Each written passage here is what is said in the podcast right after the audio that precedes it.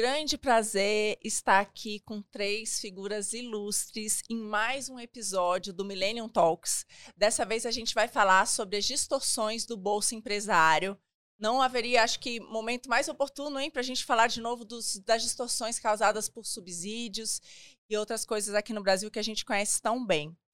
Antes de começar, eu queria pedir muito para você se inscrever no nosso canal, ativar as notificações, toca no sininho. É muito importante que você prestigie e indique para outros amigos para a gente continuar fazendo esse conteúdo aqui tão importante.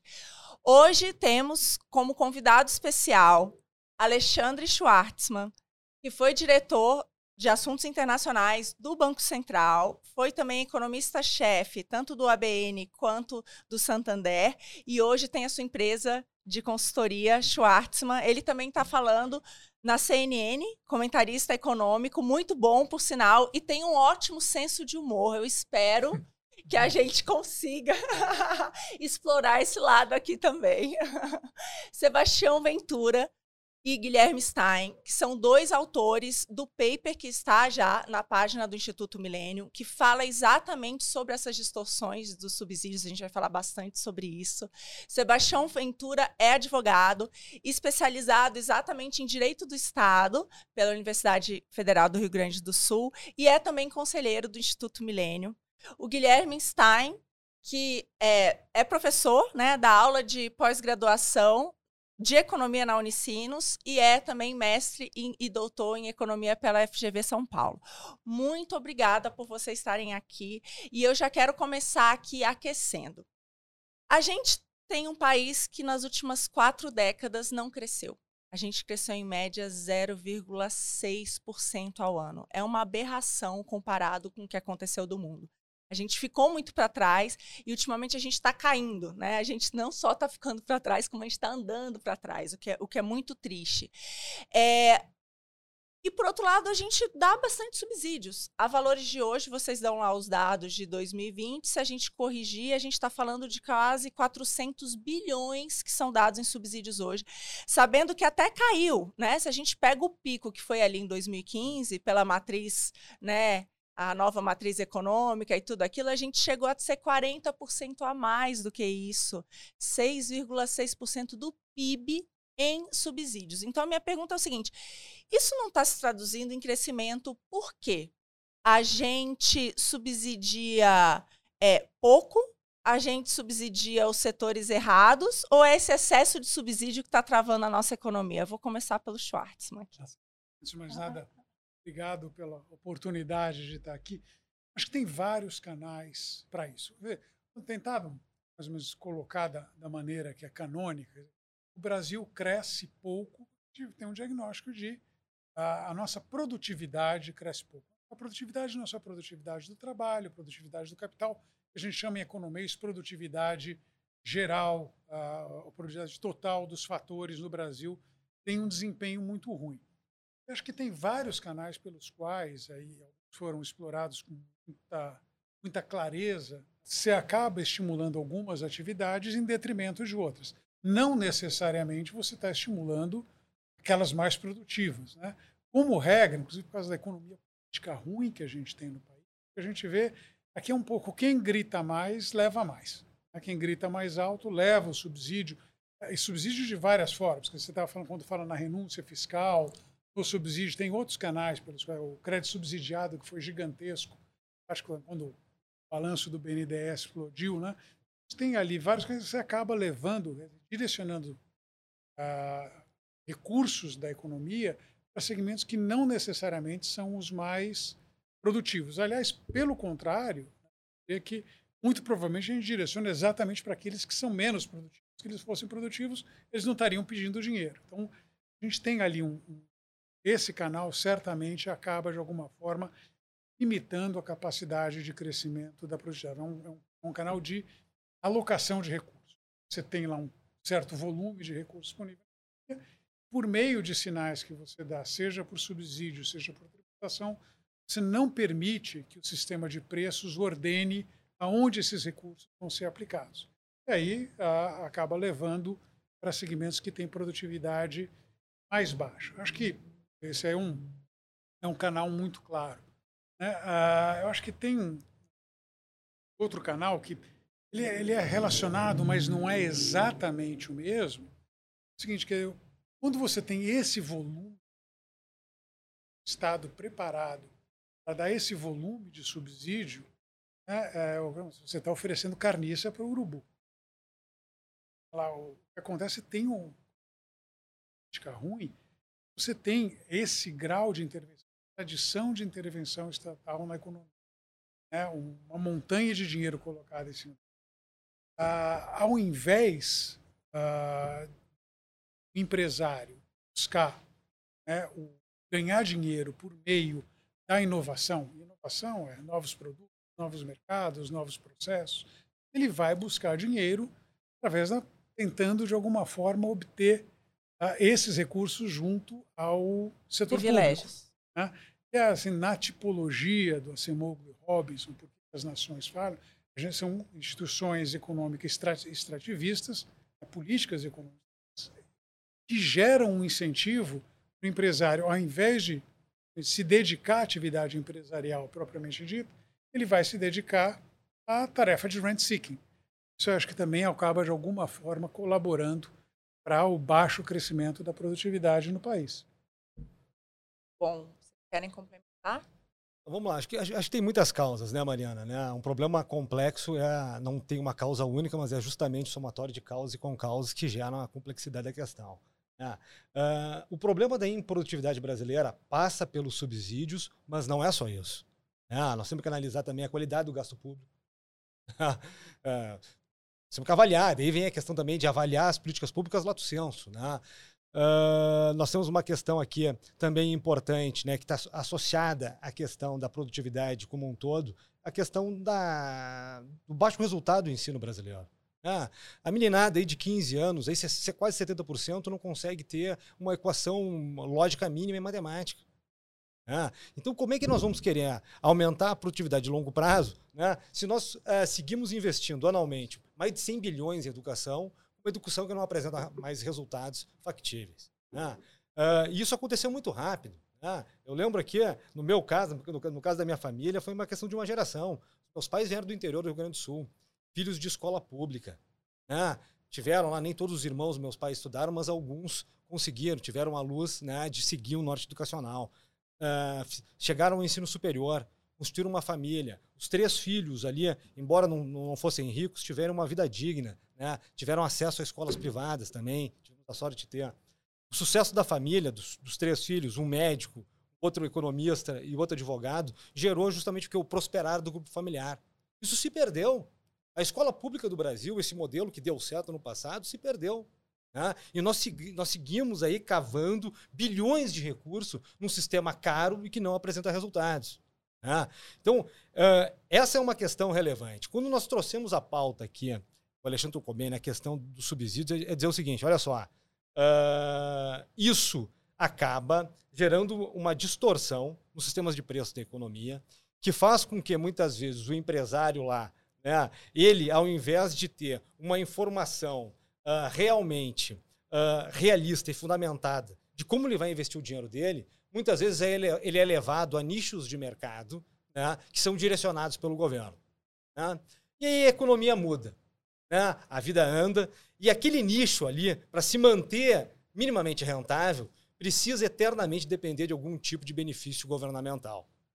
Mas daí, como, a, como o tempo correu, outros nichos de dependência vão sendo criados. Sim. Né? E isso é, bem ou mal, embora uma, uma, uma diminuição substancial de 2015 para cá, ainda é muito relevante no Sim. Brasil. No fundo, e aqui já passando a bola para o Stein, nós estamos discutindo aqui que tipo de capitalismo nós queremos no Brasil. Nós queremos um capitalismo com igualdade e paridade de armas, ou nós queremos um capitalismo em que alguns são escolhidos para prosperar em detrimento de outros. Né? Esta é a questão estrutural. Né? E nesse tema aí de capitalismo de compadrio, podemos citar Zingales, podemos citar Lazzarini. Muitos já tocaram nesse assunto. Mas no final do dia, é isso que nós estamos debatendo aqui. Nós temos, número um, nós temos um capitalismo no Brasil. Número dois, se nós temos, que tipo de capitalismo nós temos? E três, será que há igualdade de armas com o Estado que subsidia tanto, né? dando aí 350 bilhões né? quase 320 em subsídios em renúncias fiscais, beneficiando determinados segmentos em desfavor de outros. Isto gera um bom, gera um funcionamento otimizado do mercado ou gera distorções evidentes? Eu acho que só passando agora, vou fazer uma pergunta, e aí o Stein, que eu acho que foi um dos pontos que você tocou, que é um dos pontos fundamentais do paper e que eu acho que, que é super relevante. É exatamente o papel papel do sistema de preços, né? Então, hoje, a gente está discutindo isso. A gente está no momento que a gente está discutindo quais são as maneiras da gente, por exemplo, baixar o preço dos combustíveis, né? Então, como que a gente pode fazer isso? Não, não, é, um, não é um papo para agora, senão a gente vai alongar. Mas eu acho que um dos pontos em relação a isso é o seguinte: se toda vez que o preço subir, você for lá e artificialmente trazer ele para baixo, você não vai permitir que a gente descubra outras outros produtos, né? Então a gente cada vez que a gente pega e você tem uma crise do petróleo e o preço sobe e você vai lá, de maneira geral, tô falando do global, tá, gente? Não tô falando do caso específico do Brasil. Mas você vai lá e de alguma maneira evita essa alta, o que, que você vai fazer? Você vai continuar dependente desses países, como a gente está agora, da Rússia. O que está acontecendo é, dado que as pessoas não podem importar da Rússia, tem menos oferta. Então a oferta está restrita. Isso é um sinal para o mercado de que, peraí, todo mundo vai ter que dar sua contribuição e vai ter que utilizar menos. É um, é um sinal importante do mercado. Isso também faz com que a gente gere outras fontes de energia. Então, por exemplo, muito do que a gente viu de energias renováveis veio daí. Então, cada vez que você vai lá e distorce esse sistema de preços, você está trazendo um problema grave para a economia. Então, Stein, Fala um pouco sobre como esses subsídios distorcem. É. Dá alguns exemplos para a gente concretos aqui. Acho que, acho que já foi tocado aqui, mas uh, a, a, ideia, né, a gente entende o, o preço como um, um, sinal embrulhado no incentivo. Né? Ele, ele sinaliza a escassez relativa dos recursos. E, ao mesmo tempo, ele está embrulhado no incentivo. Ele incentiva os agentes econômicos a agirem de acordo com esse, com esse sinal. Não adianta ter um sinal se, se não tem incentivo para me respeitar, que eu posso respeitá-la. Né? Olho lá o semáforo, né? tá vermelho, bom, aí, posso querer passar. Não, tem que ter um incentivo que me faça obedecer isso. E o, e o sistema de preços, a genialidade disso, né? É, porque ele consegue alocar tão bem os recursos na economia, porque ele é um sinal embrulhado no incentivo.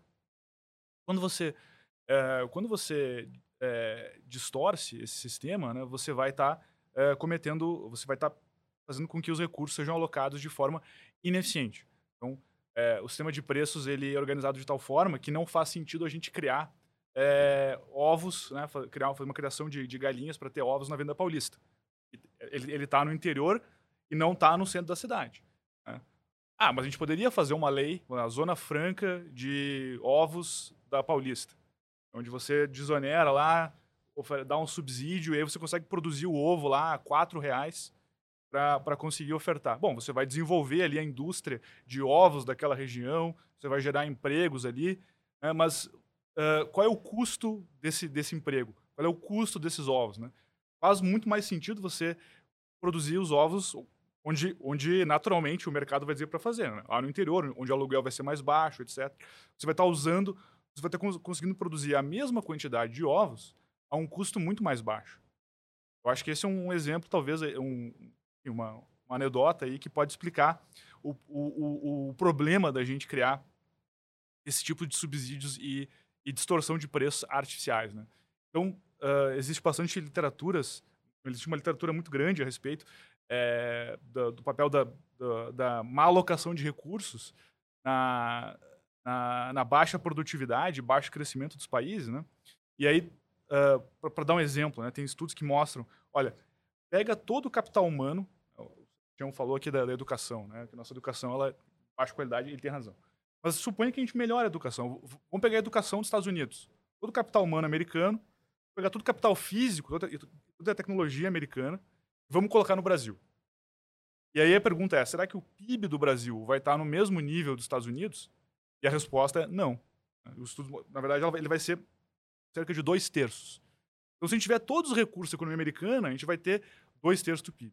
Peraí, então calma lá. Você está me dizendo que se a gente trouxer todas as pessoas dos Estados Unidos para cá, todos os equipamentos de lá para cá, a gente só vai conseguir gerar de, de riqueza dois terços. Dois terços. Por quê? porque a gente vai usar errado esses recursos. Por que a gente vai usar errado? Porque o nosso guia ele não está funcionando direito. Né? O sistema de preços não funciona direito. Ele, por causa das nossas das distorções, é, é, por vários motivos, mas, mas um, dos, um dos motivos principais aí é, é esse, essa coxa de retalhos tributária que, no, que nós temos no Brasil. Isso foi esse, eu lembro do artigo do Pedro Cavalcante, do Renato Fragelli, que citava exatamente esse ponto. Assim, a, porque tem muita essa discussão, não, a gente deveria ter mais indústria. Né? Onde está a diferença de produtividade no Brasil? Ela está nos setores, a gente faz o cada um dos setores que a gente acaba descobrindo esse ponto bem levantado aí pelo, pelo Guilherme. Quer dizer, você magicamente dotasse o trabalhador brasileiro do mesmo nível de educação, mesmo capital, por trabalhador, a gente não conseguiria chegar. Tem alguma coisa errada. Falou da questão tributária. Eu acho que essa daí é, é talvez o principal nó, é uma das coisas que me corta o coração, é que a gente chegou perto de ter uma reforma tributária razoavelmente bem orientada. Foi o trabalho ali do pessoal ah, do, do Bernard Api, ali no Instituto de Cidadania Fiscal, proposta deles de reforma de valor agregado. Mas para dar um, alguns exemplos uh, não muito aleatórios, para ser absolutamente sincero. A gente tem, por exemplo, uh, uma distorção importante, que é a gente tributa muito a parte de bens e muito pouco a parte de serviços. Então, CMS, PIS, IPI, juntos, eles incidem muito pesadamente sobre bens uhum. do que sobre serviços. Então, você vai para a construção civil, fala, o que, é que a gente faz construção civil in situ? Hum. Você vai lá atrás da mão de obra e monta e, não, e trabalha pouco com coisas pré-fabricadas, etc., que são comuns lá fora.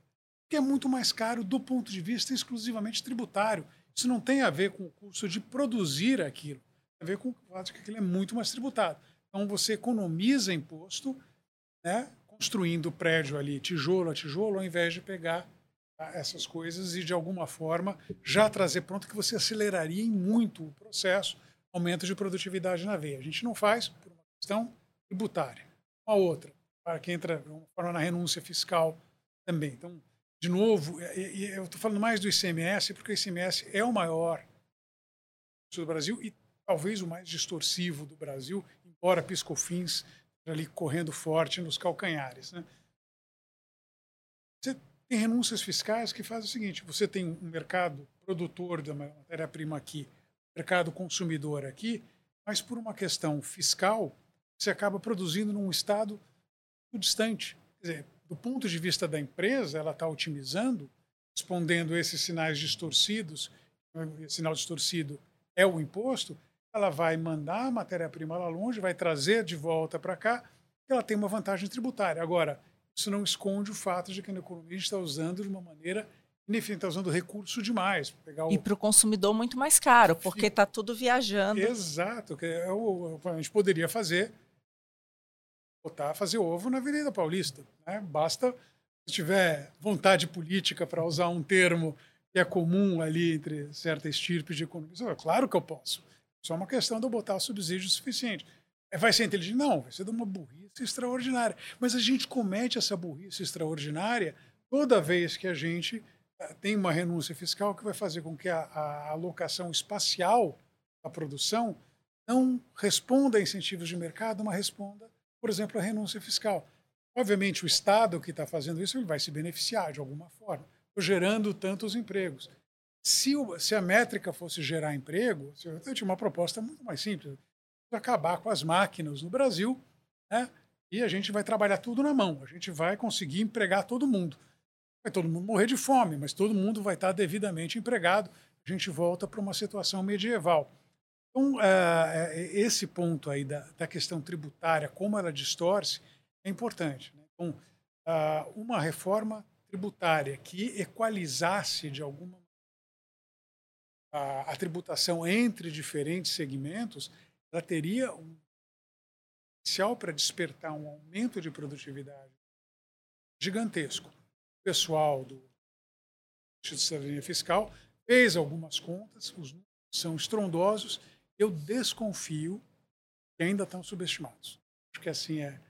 Se a gente conseguisse avançar no tema tributário no Brasil, a gente teria uma, de, de fazer um avanço grande de produtividade. Obviamente, não íamos chegar nos Estados Unidos, a gente daria um passo Ajudaria. importante nessa linha. Ajudaria muito. Bom, vou então trazer aqui um outro tema que eu acho que, que é bem está correlacionado aí, falando um pouco dos outros tipos é, de subsídios via crédito subsidiado e trazer a questão das campeãs nacionais, né?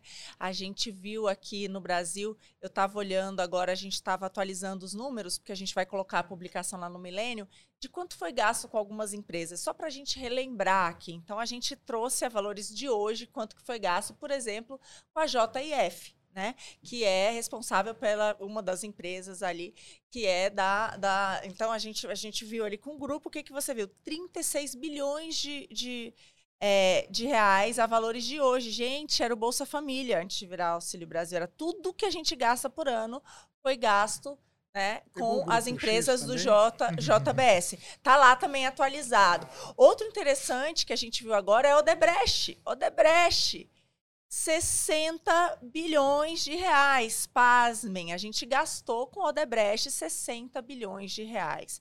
Então, é, isso foi dado em termos de crédito. Por que, que isso é muito importante? Vocês falam ali, vocês contabilizam, eu acho que uma parte da história, que é o valor do subsídio que foi pago. Então, pô, a taxa de juros do Brasil é X e a gente está dando juros abaixo dela. Né? Isso, isso já é uma aberração per se. Mas fora isso, e quem não tem acesso a crédito?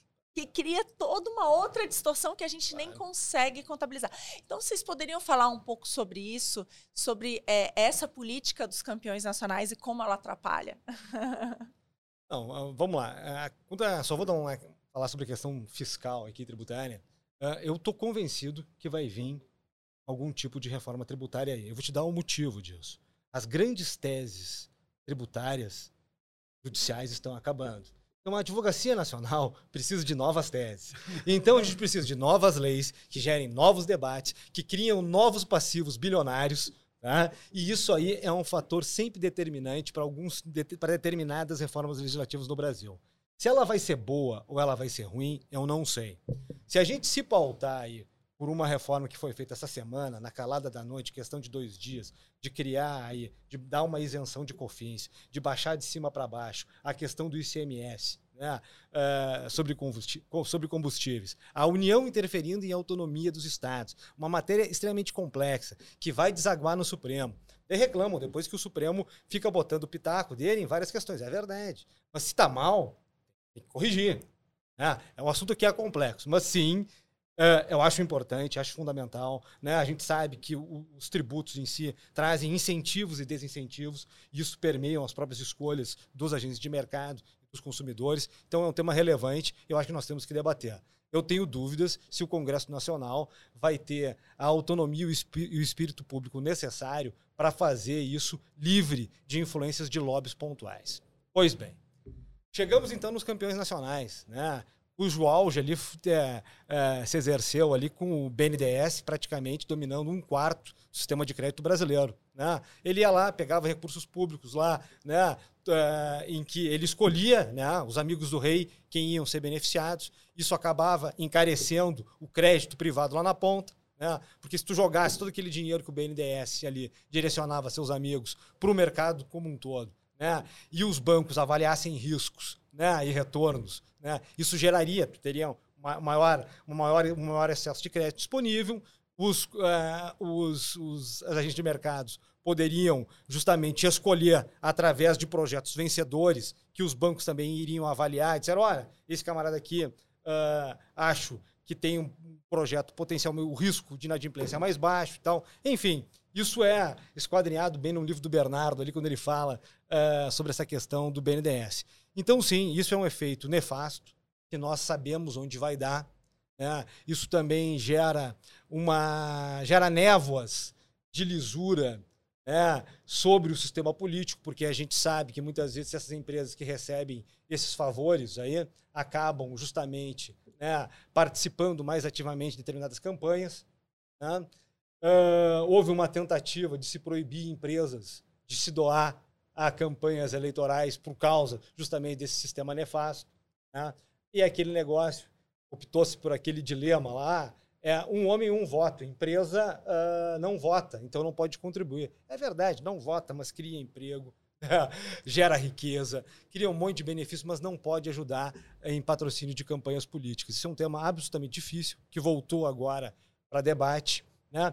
Enfim, essa questão, além de todas as distorções em termos de subsídio, gera todo um mau funcionamento do sistema político em si, fragilizando balizas éticas da democracia. Então, é um problema profundo que eu acho que a gente, nós não podemos né, recair nesse erro. Mas existem ventos do passado querendo voltar a soprar no Brasil, né? E a gente sabe que essa turma vai botar o, o pé com tudo no acelerador uh, do gasto público, né? vai jogar lá para frente. Uh, o Alexandre sabe bem como é que isso funciona e pode depois dizer né, da, uh, de como esse populismo, esse populismo, especialmente de esquerda, faz mal para o Brasil. Né? E, enfim, uh, e eu volto no ponto. Que tipo de capitalismo nós queremos? Né? Nós vamos começar a escolher quem vai ganhar a partida? Ou será que a força do capitalismo está justamente na força do pequeno empreendedor, que através de boas regras, de através de um ascenso a crédito barato, consegue prosperar através do trabalho honesto? E gerar essa... oportunidade para todo mundo. Exato, porque no final, essa questão dos campeões nacionais, tu quebra as, as balizas éticas da sociedade brasileira. Porque muitas vezes o empresário trabalhador honesto fracassa. E aquele que é amigo do rei triunfa. Né? E daí nós vamos fazer o quê, cara? Nem, nem assim muitas vezes triunfa. Nem assim. Mas se as regras fossem mais a gente paritárias. Tá de empresas que não triunfaram. Pois é, a, a, algumas fracassaram, é verdade. Né? Mas algumas triunfam justamente pelos favores oficiais.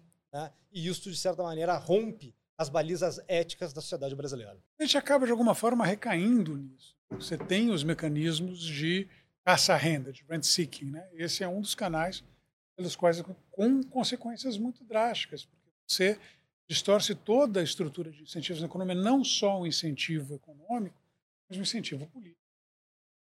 Ah, quem teve oportunidade de ler o livro para a organização, estava falando do Odebrecht, é exatamente isso. É uma empresa, era um negócio assim, eu fui, eu fui era um negócio possível, porque é uma empresa absolutamente gigantesca e a cada cinco anos ela estava à beira da falência. Cada cinco eles davam um passo muito. De alguma forma eles sempre escapavam. De alguma forma a gente sabe exatamente como, né? É, eles sempre escapavam porque conseguiam e levavam adiante. Então, e aí a gente olha para o tipo de estrutura empresarial que se criou. É, e a gente surpreende porque o crescimento da produtividade é tão baixo.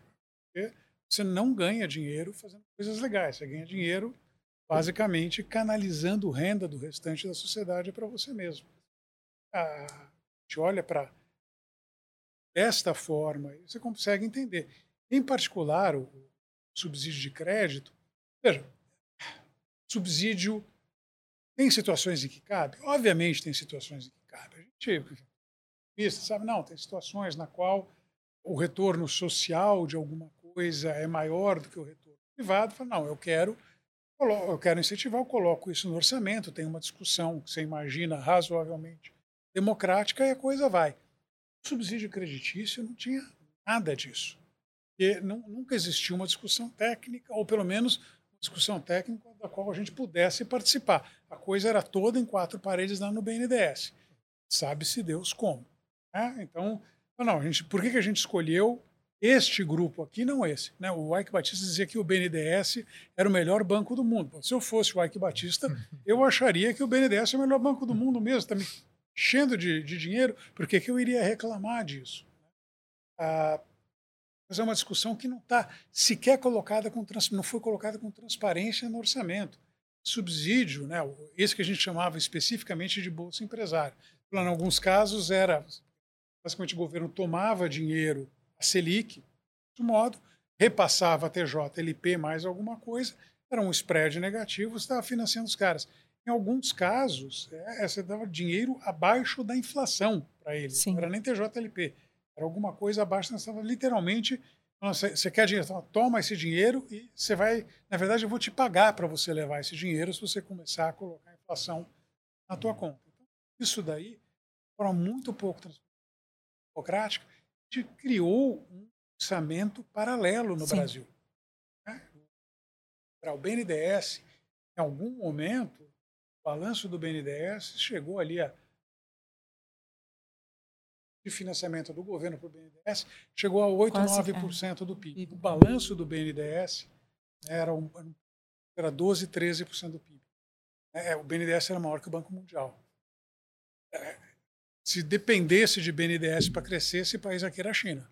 Uhum. A gente ficou muito claro que não é assim que funciona, porque os critérios têm muito pouco, de, muito pouco a ver com critérios republicanos, eficiência, escolher os campeões nacionais, porque mesmo carne tem uma grande distorção no mercado de carne.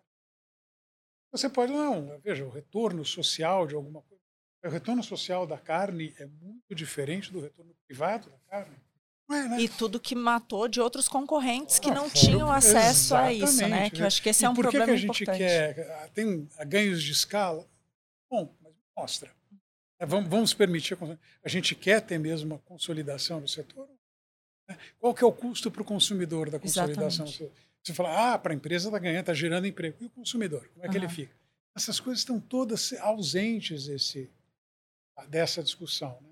A, gente vai olhando ali para o conjunto da obra e fala, não é por acaso. Esse subdesenvolvimento não se improvisa. É uma coisa cuidadosamente construída. A gente está há 40, 50 anos cuidadosamente construindo a situação na qual a gente está vivendo. Isso é muito complicado. É trabalho de profissional, né? Como trabalho diria o Marcos Lisboa.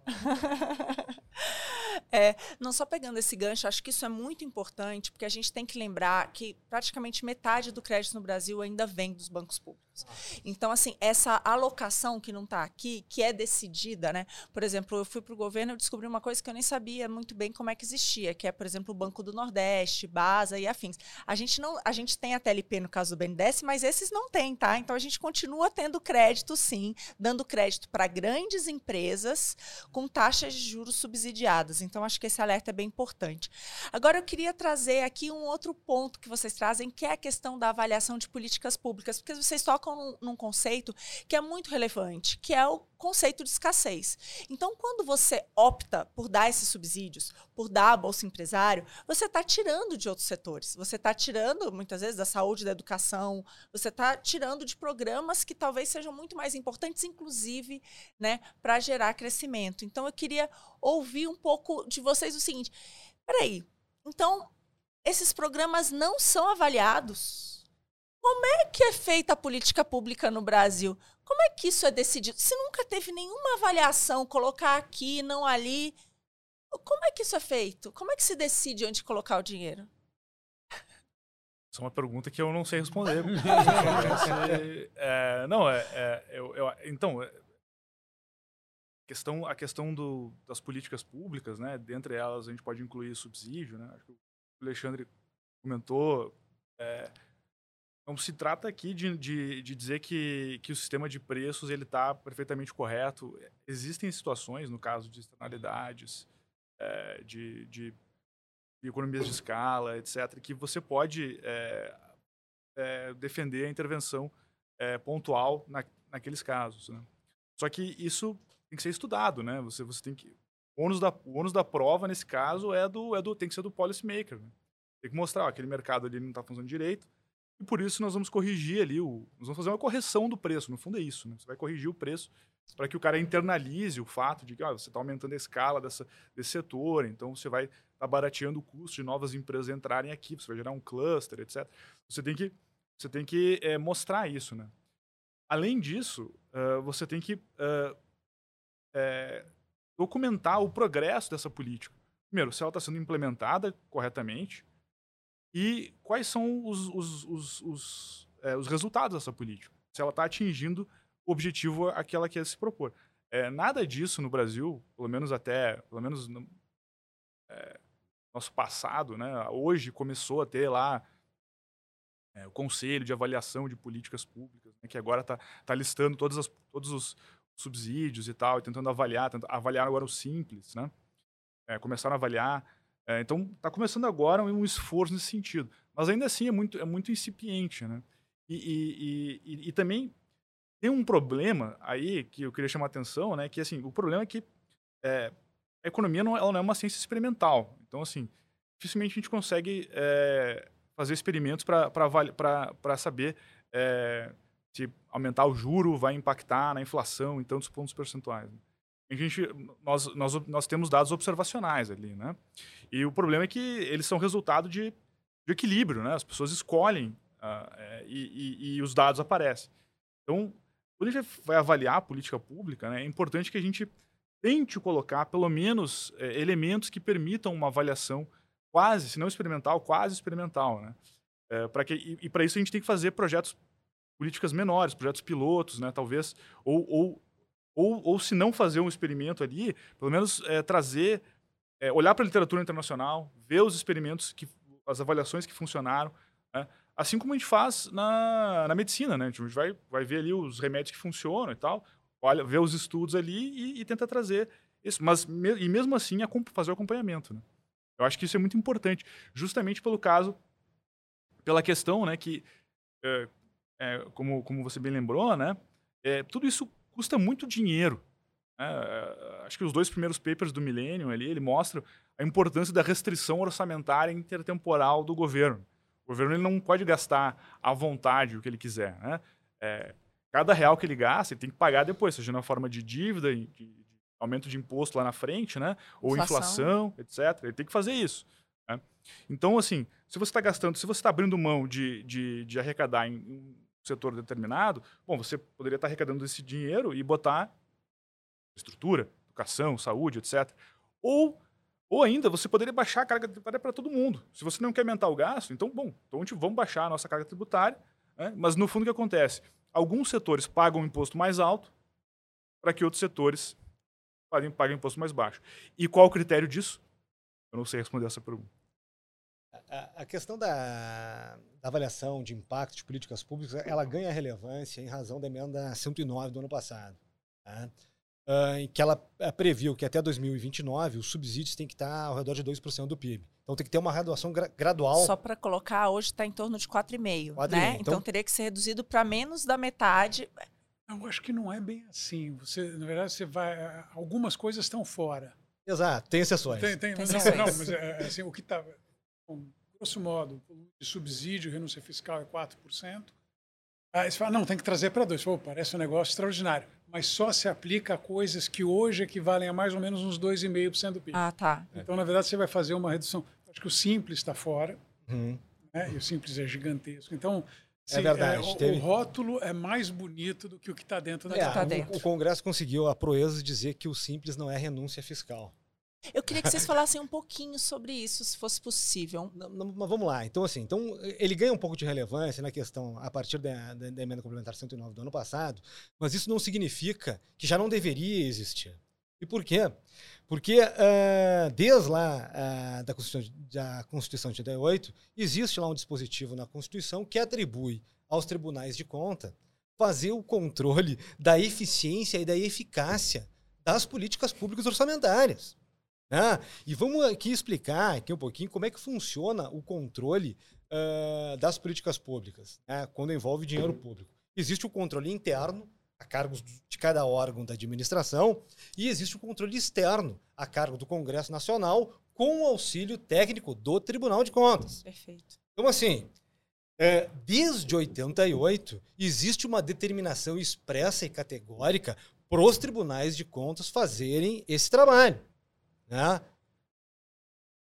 Eu acompanho, me parece um pouco tímido. Deveria ser melhor. Né? A gente tem que a gente tem, nós temos aqui que uh, conversar no Brasil sobre se nós temos tribunais de contas ou de faz de contas.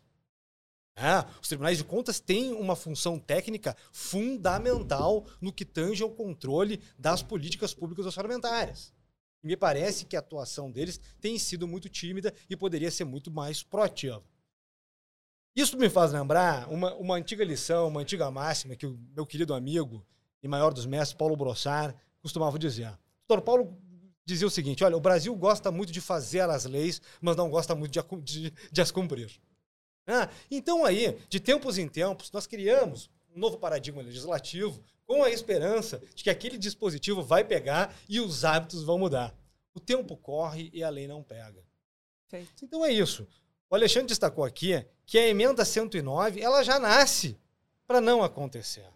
né? porque a gente excluiu né, ah, dessa determinação uma série de rubricas obrigatórias. Né? A própria questão do Simples né, e o CEMAP, aqui, que foi criado em 2019 e tem feito né, estudos progressivos, e esse é um bom começo, e temos aqui que reconhecer também os pontos positivos, né, que tem feito uh, trabalhos importantes nesse, nesse aspecto.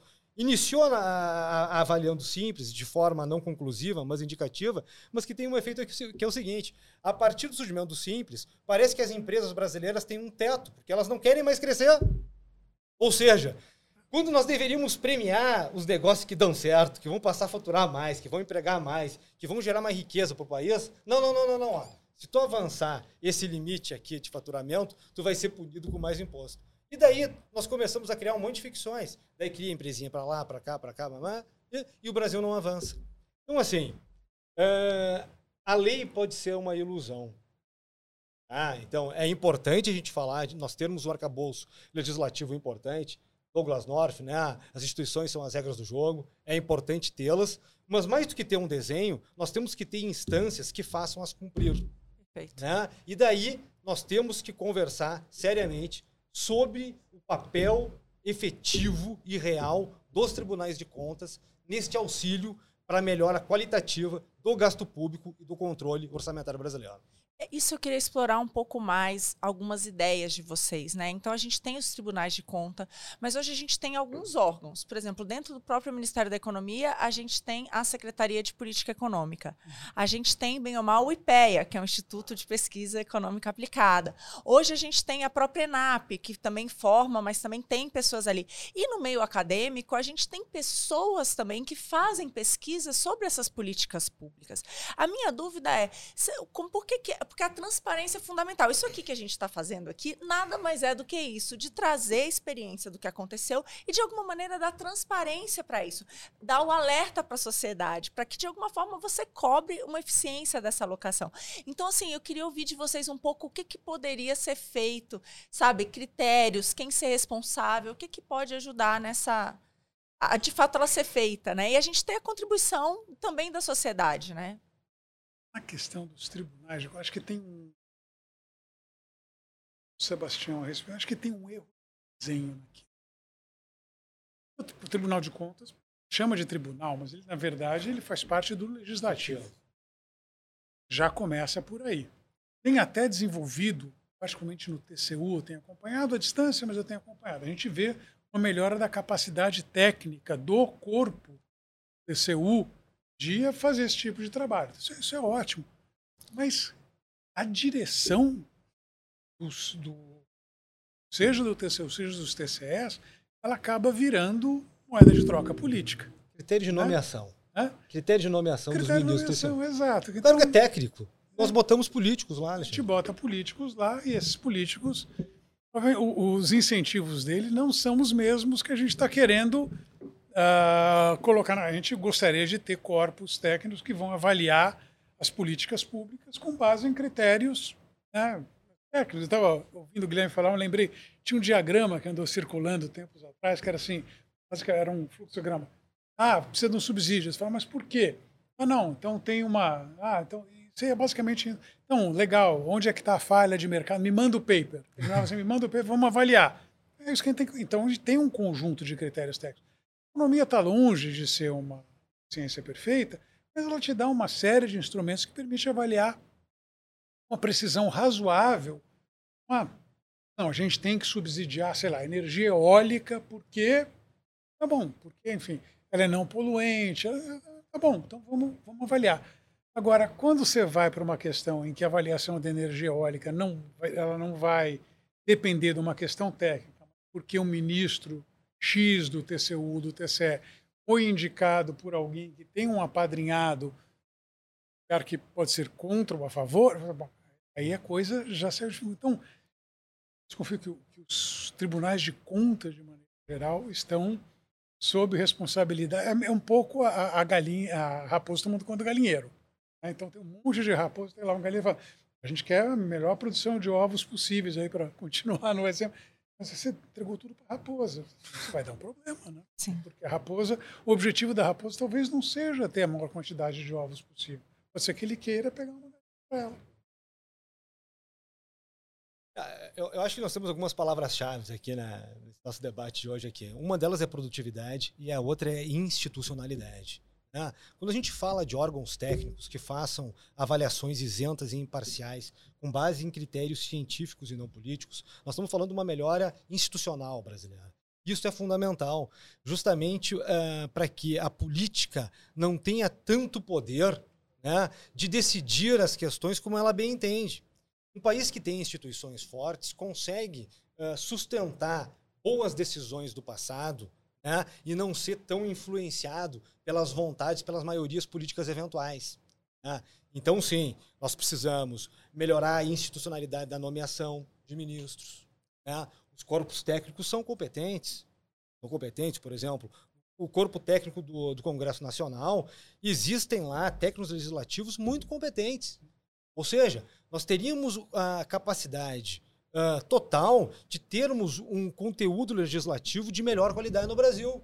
Só para dar um exemplo, desculpa a interrupção, mas pegar o, uma criação recente, que foi a instituição fiscal independente, né? É, ela é mais restrita à questão fiscal, propriamente, ela não entra tanto na, nas minúcias de avaliação de cada um, nem, é, nem foi desenhada para isso, mas tem feito um trabalho extraordinário, né? de colocar, está sempre, você também não, quem sou eu para falar? Eu cansei de errar na minha vida. Mas ali você vê o trabalho que foi feito, ele tem gerado frutos. Então, tem, de fato, uma melhora até. Agora, a gente precisa, de fato, é esse ponto. Acho que a palavra sobre institucionalização é uma questão chave do país. Exato. É, e, e, então, essa é a questão. É que a gente pensa que, às vezes, que tudo que é público é político. Não. Existem instituições públicas que são preenchidas por cargos políticos, mas existem instituições públicas que servem à República. Aqui, são técnicas, têm que ser técnicas, preservadas. Exatamente. Então, só que isso aí é uma linha cinzenta no Brasil. Porque de quatro em quatro anos, a turma que chega lá pensa que manda em tudo. Então, o Brasil é um país que tem uma baixa qualidade institucional. Nós uhum. temos um bom caminho aqui de aprimoramento a percorrer aqui. Né? E isso se faz com melhores leis, se faz com melhor debate público, com melhor trânsito de ideias perante a coletividade e perante também uma sociedade civil que volte a participar de uma forma mais próxima dos assuntos relevantes brasileiros. Esse é o nosso trabalho aqui. Aliás, eu vou até dar um exemplo em relação a isso que a gente fez recente, que a gente fez o estudo no Milênio sobre o fundão eleitoral porque teve julgamento pelo STF, né? A gente tá, foi aprovado aí 4,9 bilhões de recursos e foi inacreditável. A gente fez o, o estudo para quando a gente teve as últimas eleições, né, ali de 2018 para o Congresso, e ficou claro que um recurso que teoricamente é para democratizar o acesso, a gente tem uma imensa concentração nos amigos do rei, né? Uhum. Eles decidem para quem dá. No fundo, um recurso que deveria ser para democratizar o acesso está sendo usado para perpetuar os mesmos no poder. Então, o Congresso foi lá, o Executivo mandou um valor, eles subiram o valor, a gente já tinha o maior fundo eleitoral do mundo, a gente não satisfeito, a gente mais que dobrou. A gente aumentou de 1,7 para 4,9, sem nenhum critério, sem nunca ter visto os dados. Né? Então a gente gasta hoje em dia 10 vezes mais com candidatos à reeleição que candidatos novatos. Falaram da questão do abuso do poder econômico, mas quando a gente olha os mais beneficiados, oito vezes ma maior o valor daqueles com maior patrimônio comparado aos de menor patrimônio. Então, assim, a gente vê que realmente vai tudo para os amigos do rei e tá ali. A gente fez um trabalho, a gente fez uma a gente perguntou para a população o que, que achava. Nove entre dez brasileiros eram contrários a isso. E ainda assim não foram ouvidos. Né? Nem os seus congressistas, nem os ministros, nem, nem nada técnico. Né? É uma pena. Então, acho que essa, esse papel da sociedade é fundamental para isso. Fundamental. E, e acho, a nossa pesquisa que a gente fez aqui do Millennium sobre o fundão é o seguinte: ele demonstra que esse fundão é absolutamente antidemocrático. A sociedade brasileira não quer e não aceita esse fundão. Então, daí nós temos um Congresso que é eleito democraticamente para servir a democracia, que faz leis contrárias à vontade popular. Né? Então, é, é, um contrassenso absoluto. Né? E, e, e, e, vamos mais aqui. Né? Uh, sim, é antidemocrática, e mais do que isso.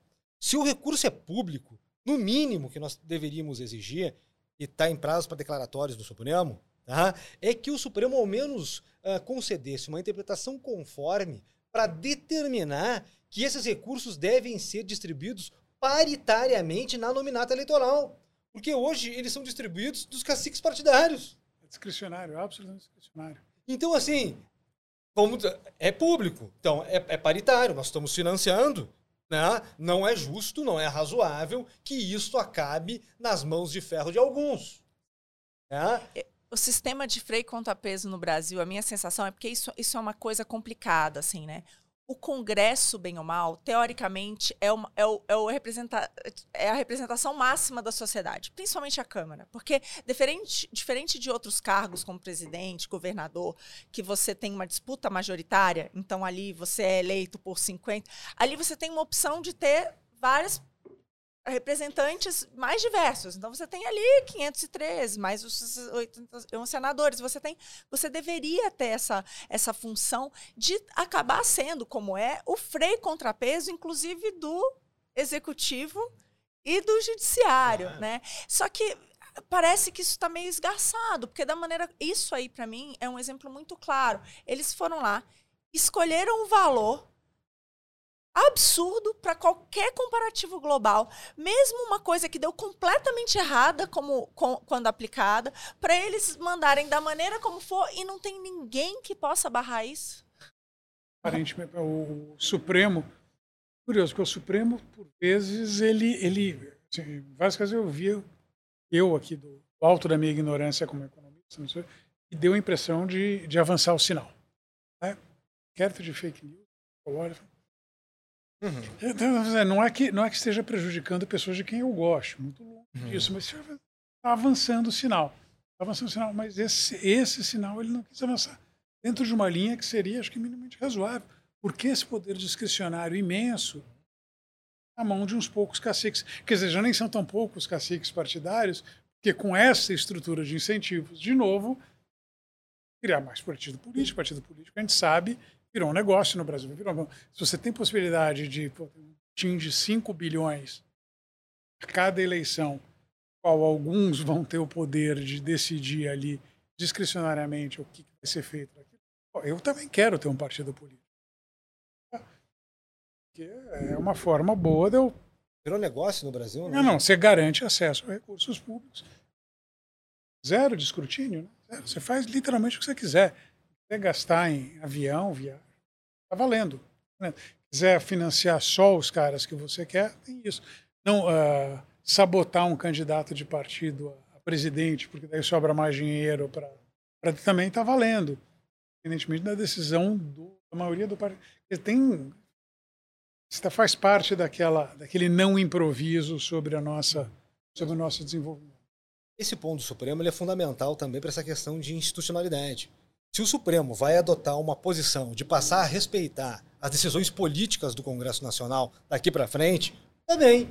Talvez é, é um custo aqui uh, político que a sociedade está pagando, que talvez vai, de certa maneira, privilegiar as decisões políticas do parlamento. Porque hoje algumas matérias são votadas, a maioria absoluta do Congresso Nacional faz determinadas escolhas e os grupos minoritários, antes da meia-noite, atravessam a Praça dos Poderes e protocolam uma DIN e às vezes vem uma canetada suprema suspendendo algumas decisões soberanas do Congresso Nacional. Agora, se esse for o caminho, se passar a respeitar de uma forma uh, com, com balizas mais claras e seguras o papel político do parlamento, é uma linha que é pedagógica, hermenêutica, que eu respeitaria. Agora, se na semana que vem o Supremo invadir matérias políticas dizendo que é jurídica, bom, então daí nós caímos no subjetivismo total. Mas aí a gente tem a questão, gente, de que é uma indicação do próprio parlamento. É, é quase um ciclo vicioso, né? Você não tem um, um, uma, uma, indicação do presidente da República referendada ali e a gente tem uma relação que é, que é complicada. Então,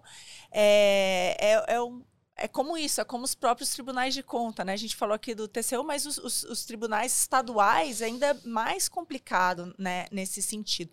Agora, o que, o que eu queria fazer uma outra pergunta, é, voltando para essa parte toda da avaliação de subsídios, assim, no mundo ideal, no mundo ideal, faz de conta que a gente tenha o, o, poder aqui de ter um mundo ideal. Como que é feito? A avaliação ela é feita, o sinal é que não funciona. E aí vai lá e corta né? Como vocês têm um, um, pouco disso, assim, outros países, como é que funciona? Algum tipo de, de exemplo que a gente possa mirar de onde a gente gostaria de chegar nesse sentido? Ah, por exemplo, a gente tem. É, a gente tem é, institutos e, e, e, comitês, etc., ao redor do mundo que, que tem essa, esse costume de fazer avaliações. Né? Então, tem um, a Colômbia tem, tem, tem, esse, tem esse, esse órgão. Né? Então, ele vai lá, faz experimentos, e, e realmente experimentos mesmo. Né? Então, tem um caso interessante em, em, em Bogotá, é, uma, uma, política tipo Bolsa Família, assim, que na verdade é um pouco diferente porque você criava uma poupança para o estudante. A ideia é que o estudante uh, terminasse o ensino médio uma poupança. Você, você criou lá um, um, grupo de tratado, um grupo de controle, né, os estudantes, de forma, de forma aleatória ali, através do, do excesso de inscrição, né? Então, é, os caras que se inscreveram e acabou, acabou o dinheiro ficaram de fora. Foi, e aí você vai lá e avalia, né? E aí você viu ali o, o os efeitos da política, né, viu que tinha alguns efeitos nocivos, né, uh, é, em, em, algumas variáveis ali, e aí você corrigiu o programa. É, então, para citar um exemplo. Né, então, eu, eu, acho que tem que ser assim. Você, você vai lá, você, você cria um, algo tipo um Instituto Fiscal Independente, alguma coisa assim, que vai, que vai avaliar os programas em colaboração. Acho que você mencionou bem, tem o IPEA, é, tem todos esses, esses, esses órgãos aí. As que, universidades. As universidades, você cria uma rede, né? Uma rede de, de pesquisadores que desenvolvem essas avaliações, né? E, e, aí, quando você tem evidência suficiente que aquilo não funciona, você tem que terminar com aquilo, né? É, me, me, parece ser o. o, o ou, ou, você corrige aquilo que está dando errado, né? Acho que, acho que, tem, que, acho que tem, que seguir, tem que seguir esse caminho. Não, não é, é isso aí. Nós, nós, a política pública ela é muito experimental. Ah, mas numa democracia madura, né? As políticas elas não podem ser pautadas apenas por boas intenções, mas por seus resultados efetivos e concretos. Né? E nós temos que sim dar um tempo de experimentação, ver quais são os resultados. Né? E a partir de uma dada periodicidade, constatada que as finalidades iniciais ou genuínas para que um dado programa político, um dado subsídio, enfim, um gasto público como um todo, uh, foi direcionado, não surtiu os efeitos desejados, né? ou nós abandonamos esse, esse é, esse dado é, projeto político, né? ou vamos justamente o quê? Aperfeiçoando, dando mais focalização, a, utilizando os novos critérios. Né? A questão é aqui que isto aproxima mundo científico da questão governamental. Né? Acho que esta é a... E a sociedade, né? Ao dar transparência, é, você também eu, consegue, eu acho... na hora que a gente discutir, porque eu, eu, eu falo que a gente está fazendo aqui no Milênio, muitos dos temas são antigos. Porque a gente a está sempre fazendo os mesmos erros. A gente Exato. não cansa de repetir erro. Deu errado, repete. Deu errado, repete. Não é deu errado, aprende, faz Exato. diferente. Não, não deu errado, repete. É que você não fez com força suficiente. Um exemplo claro é a Zona Franca, né? Zona Franca de Manaus é um negócio extraordinário. Uma quantidade absurda de renúncia fiscal lá. Aquela indústria só sobrevive à base. Você tirar o fiscal, o tá negócio afunda. O que, que você, você mantém? Né? Eu, eu, eu, escrevi isso uma vez no artigo de jornal, né? e coincidentemente na semana seguinte eu estava indo para um depoimento na Câmara dos Deputados. Cado chamaram. Melhor você não falar, porque tem um deputado aqui Amazonas que lê o seu artigo. Se você. Ele vai votar contra o que a gente quer aprovar, então melhor você não fazer o Brasil. Então, vou jantar com vocês, porque foi exatamente o que aconteceu. Porque eu vou falar né? esse tipo de coisa. Mas, enfim, é isso. A gente eh, deu 50, e foi estendido por mais 50 anos. Né? Uhum. E daqui a 50 anos, agora menos, né? alguns já, já correram, gente vai fazer de novo. Né? Se tem alguma dúvida, que a Zona Franca de Manaus, quer dizer, é uma indústria infante que está 70 infante anos. Infante para sempre. É, é infante para sempre. E vai continuar a ser infante, porque ela não consegue caminhar suas próprias pernas. Faz todo sentido, porque fica no meio do nada. A logística de trazer qualquer coisa de Manaus para os centros consumidores, aquela linha que ela, ela não se paga. Você podia ser o lugar mais produtivo do mundo, mas você vai morrer pelo fato de aquele negócio estar isolado, meio da Amazônia, distante de todos os polos consumidores do país. Como é que isso vai funcionar? Não vai funcionar. A resposta é não vai funcionar. Só não funcionou funcionar. até hoje. Já tem um experimento, como você falou, de 70 anos. Não é possível não, que... Agora tem menos, tem 50. mas, é, enfim, a gente vai chegar a 70, é um experimento 100, de... a gente vai fazer de novo. Porque, enfim, o emprego do, do depende daquilo. Com aquela quantidade de dinheiro, você conseguiria empregos provavelmente melhores. De novo, o critério não é esse, né? É o de todos. Por que, que tem que ser para o Manauara, não para a periferia de São Paulo, de Goiânia, ou do Rio, de Porto Alegre? Por que lá? Especial ali. Uhum. Olha para esse tipo de coisa. Então, está é, muito distante. Quer dizer, o paradigma é o que o Guilherme escreveu. Bom, e a, e a Zona Franca é meio isso, era meio óbvio. Você olha, esse negócio aí tem condição de funcionar. Qualquer técnico vai olhar para aqui e falar, isso aqui não tem a menor condição de funcionar. Vai. Mas não é essa a decisão que vai ser tomada. Então, gente, você pode até fazer a avaliação da política, mas depois você vai ignorar a avaliação Sim. da política pública. E tem outros interesses nessa história. Então, Bom, eu ia, agora eu queria. É, a gente está indo para os nossos. A gente já está acabando aqui. Eu queria fazer uma última pergunta antes de pedir para vocês fazerem as considerações finais. Então, se vocês já quiserem pensando sobre elas. Mas eu queria falar um pouco de como é que funciona, em que casos, se vocês puderem dar uns dois exemplos, assim, em que casos faz sentido. Gente, o certo é cortar 100% dos subsídios alguns casos fazem sentido e qual que é esse critério que tem que ser levado em conta para a gente ver quão distante a gente está dele no Brasil? Se eu, se eu, puder, faz sentido ter subsídio? Faz. Sobre isso, quer dizer, existem existem coisas em que o retorno social é maior do que o retorno uh, privado. Então, por exemplo, falei de energia eólica. Talvez não seja um bom exemplo, mas realmente não conheço muito, mas é uma energia renovável, não poluente, etc. ela é mais cara. Mais cara. Bom, mas ah, tem coisas que ela gera que o produtor de energia eólica não se beneficia. Né? É, quer dizer, ele se beneficia, obviamente, se o ar estiver mais limpo, ele também vai se beneficiar, mas a gente está pensando, na verdade, é o ar mais limpo para a sociedade como um todo. Faz sentido eu colocar uma certa quantidade. Quanto vale o ar mais limpo? ou fazer um subsídio para isso. Está valendo. Mas né? até quando também? Porque essa é uma questão, né? Ah, não, você obviamente Você dá tem... o primeiro incentivo não, e aquilo você... ali virou não, competitivo, você, veja, você tem, tem que ali. O... Você tem que ficar avaliando permanentemente e ver se aquele está valendo, não está, quer dizer, aparecer uma outra alternativa, enfim. Então você tem, existem casos em que, de fato, o retorno social pode ser maior ou menor que o retorno privado. Se ele for menor do que o retorno privado, é uma atividade que você tem que desencorajar ah, polui. Esse é um caso clássico. Se polui, eu vou tributar isso para se. Eh, eu vou reduzir o ganho daquele Cigarros, setor para que ele, para que ele, enfim, para que ele se adeque ao retorno social. E se tiver um retorno social maior do que o privado, eu vou subsidiar isso. Isso aqui é obviamente estático, não está olhando ao longo do tempo, mas enfim, então existe existe um caso para isso. Acho que a área de energia tem muita coisa, área de infraestrutura, tem você gostaria de beneficiar transporte público, por exemplo. Né? Ah, é, é, um ganho óbvio. Você, algum subsídio ao uso do transporte público é interessante para você desestimular o transporte privado, porque gera externalidades óbvias, seja do ponto de vista de poluição, seja pelo fato de que a rua, né, a rua é um bem rival, quer dizer, se eu estou com o meu carro na rua outro não está usando, mas eu não considero isso na hora que eu estou saindo de carro. Então eu tenho que dar, entre tributação e subsídio, eu tenho que estimular o uso do automóvel, estimular o uso do transporte coletivo. Aí está valendo. Né? Ninguém é contra isso.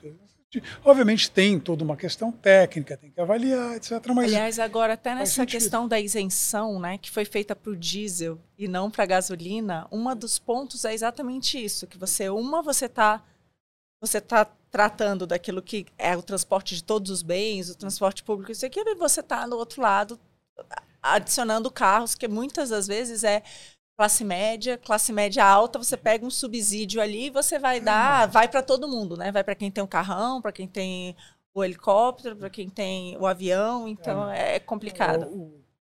tem maneiras também diferentes de gás. Né? Um pouco fora do que a gente já fala, mas subsídio ao gás faz sentido ou não faz? Eu acho que não faz. Eu tenho uma lareira a gás em casa. Queimar gás, para aquecer. Não exatamente nesse verão escaldante que a gente está vivendo. Não, faz sentido subsidiar, faz subsídio geral, né? Eu ter o direito ao gás mais barato para queimar na lareira em casa, ou a pessoa que está comprando gás para cozinhar, porque, enfim, de baixíssimo. Não, aí você tem outros mecanismos, por exemplo, um adicional de Bolsa Família, ou Auxílio Brasil, nome que você queira ter. Enfim, você tem mecanismos mais focalizados. Mas, enfim, existem situações na qual cabe o subsídio, só que ele tem que ser. Uh, é, ele é exceção da exceção, é o, o termo que o. O ônus da prova cabe ao policymaker. Tem uma proposta de política. Então, eu tenho que mostrar que, não, isso aqui cabe um subsídio por causa disso, disso, disso e daquilo. Legal. A gente pode colocar. Eu não tenho nada religioso contra o subsídio. O problema é quando você olha para o volume que o Brasil está dando de subsídio e a forma como eles foram dados, rigorosamente nada a ver sério técnico objetivo de avaliar a qualidade da política pública. Você deu porque alguém gritou, você não consegue tirar, zona franca, simples. Né? Aí você não consegue mais voltar atrás. A desoneração da folha, subsídio gigantesco, ninguém avaliou, tem. Esse é o problema. Então, só para deixar, não, o problema não é ser contra ou a favor do subsídio em si. Existem. Ah, regra, eu acho que o sistema de preços é inocente, até prova em contrário. Você tem que ter, produzir a prova de que o sistema de preços não está funcionando, aí você corrige. Se você não produziu a prova, o sistema de preços é inocente. Segue em frente. E, assim, em relação à folha, até existem estudos avaliando o impacto da folha, só que são, a conclusão é a mesma lá da Zona Franca de Manaus, mas eles não vão terminar, eles vão ser prorrogados, né, provavelmente. A lógica não vai ser a mesma. O custo é muito maior do que o benefício. Né? É, ex exatamente. É, assim, pelo fato de que provavelmente a maior parte desses subsídios que a gente tem, desse total, desses 350 bilhões aí, é, não não está corrigindo externalidades, né? não está é, é, corrigindo falhas aí do, do, do, sistema de preço. O certo mesmo era acabar com tudo, né? Evidentemente que aí tem um problema, né? Você já tem lá, você já tem a, a, a, criação de galinhas na Paulista. O que, que você vai fazer? Você vai desempregar o pessoal lá? Isso tem tudo, tem tudo tem um custo, né? Que você precisa levar em conta, um custo político, é um custo social também. É, mas aí você tem que ter políticas mitigatórias, né? Que vão, vão aliviar essa transição tentar de alguma forma aliviar essa transição. Mas agora é, a gente precisa se livrar disso. Isso é muito danoso para a economia. É, é, aquela, é aquela é a história do pe pegar o capital e o trabalho dos Estados Unidos e colocar no Brasil. Está custando muito para a gente. Bom, agora eu vou deixar para vocês darem as suas considerações finais. Queria agradecer muito, foi um prazer tê-los aqui. E vamos abrir. Ventura, quer começar? Vamos lá, né? Quando, quando o Marcos Lisboa teve aqui, ele deu o exemplo de que o Brasil, né? Aqueles que recebem 30 mil reais no Brasil por mês estão dentro do 1% mais rico da população brasileira. Aqueles que recebem ao redor de 11 estão entre os 5. O Brasil é pobre e desigual. Né? E essa engrenagem de pobreza se deve muito a um sistema econômico que não privilegia aqueles que querem trabalhar liberdade, com decência, com dedicação diária. Né? Infelizmente, uh, as escolhas políticas do Brasil, e a questão dos subsídios aí uh, bem ilustra, né? ela beneficia poucos, né? que acabam tendo vantagens competitivas enormes né? em detrimento de toda a sociedade brasileira. Né? Então, nós precisamos colocar o dedo em algumas feridas no Brasil. Né? Nós precisamos apontar que, olha, isso não dá mais, isso é insustentável. Né? Isso não tem bases econômicas, nem jurídicas, nem constitucionais, a não ser algum tipo de favor oficial. Né? Então, eu acho que é fundamental, Marina, dentro do trabalho que o Instituto está fazendo, nós seguirmos esse caminho, né? estimular o debate público, levar uma boa informação às pessoas, né? uh, porque as pessoas também se conscientizem né? de que a pobreza não é um destino, e muitas vezes ela se dá justamente por escolhas políticas equivocadas que podem ser corrigidas, gerando uh, uma sociedade democrática né, com maior oportunidade às pessoas. Stein? Uh, acho que, acho que o Sebastião falou, falou, falou muito bem aí. Acho que uh, o nosso trabalho, ele, nosso paper aí, ele veio assim sistematizar a literatura. Na verdade, trazer, trazer o que já estava sendo discutido na, na, literatura, né? trazer alguns, alguns artigos, mostrar o problema é, de você, de você é, não avaliar é, as políticas públicas, principalmente no caso aqui, os, os subsídios, né? Então, por um lado, essas políticas custam caro, né? então elas impedem, com, impedem que a gente possa gastar em, em lugares que talvez sejam mais necessários, infraestrutura, educação, saúde, etc. Elas ou, se não é o caso, elas tornam a carga tributária para todo mundo mais caro. Né? Então, um subsídio cruzado aí de carga tributária. Alguns pagam mais baixo para que outros paguem. É, alguns pagam mais, alto para que outros paguem mais baixo. Né? Então, tem esse custo aí, o custo direto, digamos assim. Além disso, essa, esse, esse, esses gastos, esses, esses subsídios, eles distorcem os preços relativos, tornam o, a utilização dos nossos recursos é, é, extremamente ineficiente isso custa em termos de crescimento da economia, né?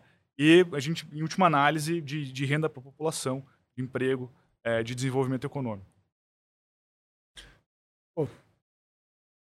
que é o faz parte do também de um think tank, não fica muito longe aqui, CDPP, o Centro de Debate de Políticas Públicas, que há alguns anos lançou, tem feito recorrentemente, mas há alguns anos lançou um conjunto de propostas do país ele chamava Sob a Luz do Sol, porque ele partia lá do famosa frase, acho que é do Louis Brandeis, da Suprema Corte norte-americana, dizia que a luz do sol é o maior desinfetante. Né? Eu acho que está sendo feito aqui é exatamente tentar lançar a luz do sol sobre esse tipo de coisa. Transparência é fundamental. Para que a sociedade possa fazer as escolhas corretas, ela precisa ter noção de quais são as escolhas corretas. E a propósito, as incorretas também. Você não sabe o que está acontecendo, muito provavelmente você vai está fora do teu radar, está fora da tua agenda. Né? Então, isso permite exatamente aqueles que têm o conhecimento né, que vão manipular aquilo para, enfim, para que o, o mundo político consegue trazer para si o fundão eleitoral, ou a Zona Franca, ou o BNDES.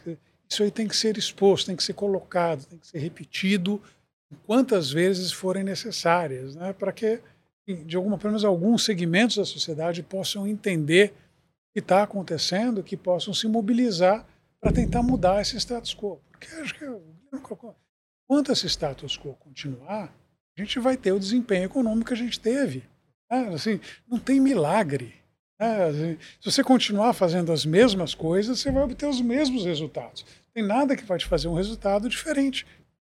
Mas a frase atribuída ao Einstein, né, que a definição de insanidade é fazer as coisas do mesmo jeito, imaginar que alguma, alguma maneira vai ter um resultado diferente. Não vai, vai continuar igual. E a única forma, acho que, de mudar isso é de, algum, de alguma maneira colocar para você a gente tem uma série de problemas, série de distorções. Está falando do subsídio, está falando, ah, não foi o tema hoje, mas assim, o volume de gasto público o que é absolutamente fora de proporção para qualquer país de renda minimamente similar a nosso ou da, da nossa vizinha. Tem uma série de coisas que precisam ser colocadas. Eu tenho tentado fazer isso, vejo vocês do Milênio tentando, vejo o paper que foi produzido, tudo isso no sentido de colocar sob a luz do sol e esperar que isso daí acabe de alguma forma, a sociedade se mobilize e reavalie isso. Eu espero que aconteça. Né? Isso para os meus netos, deve acontecer. Não, muito feliz. Só fazer uma parte aqui. É, eu acompanho né, as publicações do CDPP e essa é excelente. Aliás, quem não segue o Schwartzman ainda no Twitter é fantástico e vai estar tá lá. É, é, logo o primeiro dele, ele já tem o link lá para o paper. Eu sempre leio e releio, porque é, é fundamental essa, essa, compilação que foi feita. E eu acho que o trabalho é exatamente esse. A gente precisa municiar a sociedade para ela saber o que está sendo feito e cobrar os seus representantes para que seja feito diferente, porque faz, insistindo nos mesmos erros nunca vai dar certo certo. Marina, e até agradecendo a tia, em especial ao Alexandre também, em nome do Felipe Garcia, que não pôde estar aqui, prestígio de ter aceito o convite para debater conosco um tema tão relevante e diverter a atenção aí para um trabalho aí que a gente fez aí uma dedicação, procurando jogar holofote sobre um assunto público que nos parece relevante e que merece ser debatido. Então, muito obrigado, Alexandre, obrigado pela tua presença. E ó, peço para todo mundo em casa, ajuda a gente a que isso chegue em mais pessoas. É fundamental você curtir, compartilhar. É isso que vai permitir que a gente continue fazendo esses conteúdos e trazendo cada vez mais ideias boas, porque essas que precisam ser difundidas. Obrigada.